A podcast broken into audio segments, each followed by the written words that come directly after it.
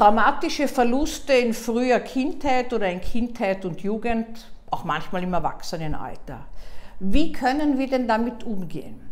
Wenn Menschen völlig unerwartet und plötzlich Eltern, Kinder, Angehörige verlieren, dann ist es eine unglaubliche Wunde, die in ihnen entsteht. Eine Wunde, die oftmals verbunden ist mit Wut, Ohnmacht und Verzweiflung, als ob das Leben stehen bleiben würde, die Welt einen Riss bekommt und man sich nicht mehr weiter bewegen kann.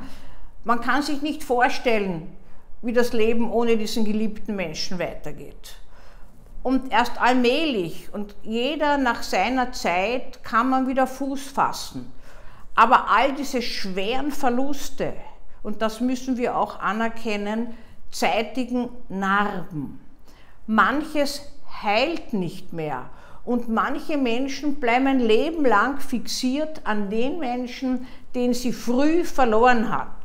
Sei es ein Sohn, der, dessen Mutter bei einem Unfall ihm weggerissen wurde und mit dem, der mit ihr symbiotisch verstrickt war, verstrickt meine ich verbunden, innigst, energetisch gebunden an diese Frau äh, untrennbar. Ihr Herzschlag war seiner und diese Trennung ist nicht erfolgt und auf einmal stirbt diese Mutter zum Beispiel bei einem tragischen Unfall oder noch viel tragischer, sie wird getötet oder sie fällt vor seinen Augen um.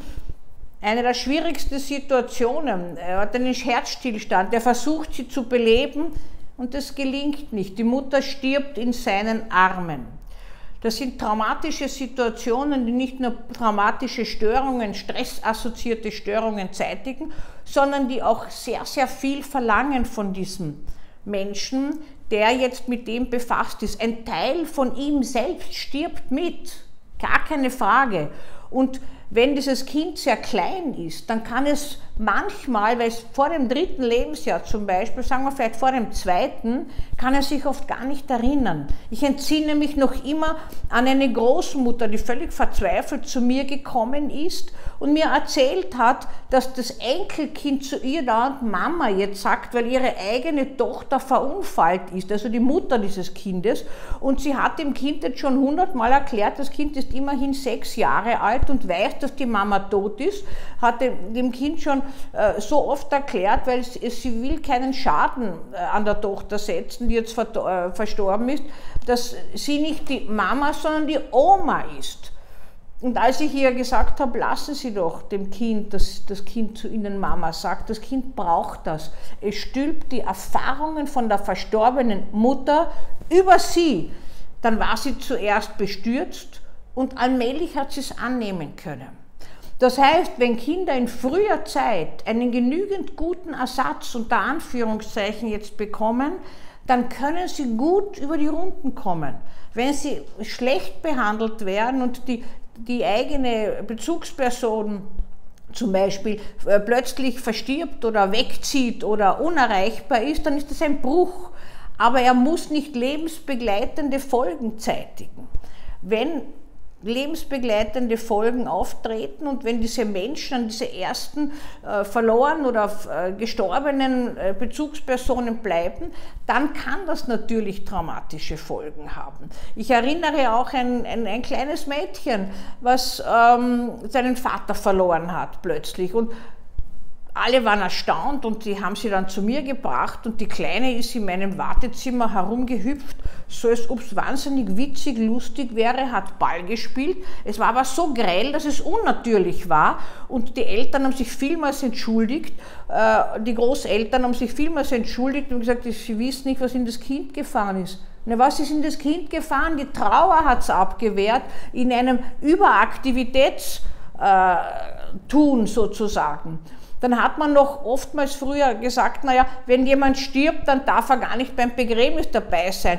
Äh, das verkraftet das Kind nicht. Völlig falsch, bitte, völlig falsch. Man nimmt dem Kind etwas. Es muss ein Abschied sein. Wir können nicht besser sein, als das Leben ist. Das Leben macht nicht Halt vor solchen traumatischen äh, Erfahrungen. Das heißt, wenn Menschen früh auseinandergerissen werden, zum Beispiel Kindheit und Eltern, kann das sein, dass das ein Leben lang so weitergeht, vom Gefühl her, und dass man später sich einen Partner sucht, der genau in diese Lücke hineinpasst.